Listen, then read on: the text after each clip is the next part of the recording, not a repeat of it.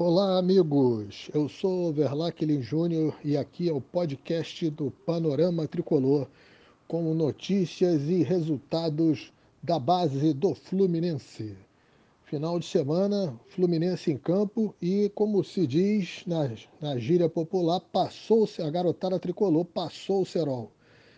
Pela Copa Rio, categoria Sub-15, o Fluminense derrotou Boa Vista por 2 a 0 na categoria sub-17, outra vitória tricolor sobre o Boa Vista, 3 a 0.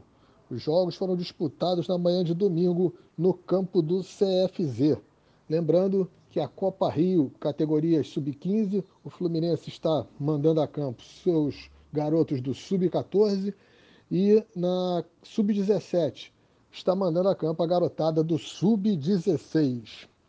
Ainda falando de sub-17, pelo Campeonato Brasileiro, no sábado, o Fluminense recebeu o Esporte Clube Recife Laranjeiras e meteu 4 a 0 no, no time pernambucano. Gols de Samuca duas vezes, Agner e Kaique Almeida.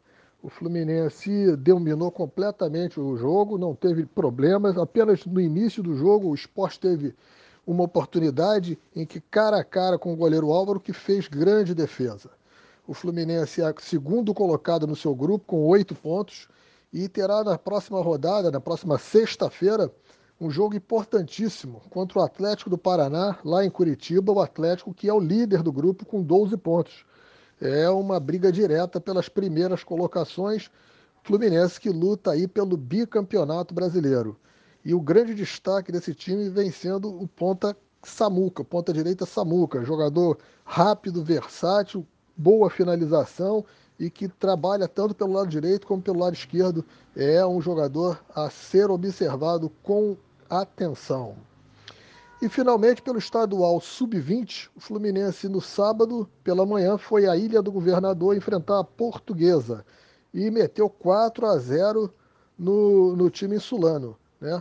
Gols de Cauã Aguiar, Gabriel Martins, Miguel Vinícius e Luan Brito fechou o placar para a equipe tricolor. O Fluminense é, marcou, definiu praticamente o jogo no primeiro tempo, né, gols aos 18, 26 e 40 minutos. No segundo tempo, Luan Brito, aos 35, completou o marcador, não teve maiores dificuldades para vencer a, a portuguesa e agora o Fluminense já tem nove pontos, 100% né, de, de aproveitamento do campeonato estadual. Fluminense volta a campo no sábado, dia 5, para enfrentar o Resende no centro de treinamento do Vale das Laranjeiras às 15 horas. Essas são as notícias do Fluminense da base tricolor. Grande abraço a todos.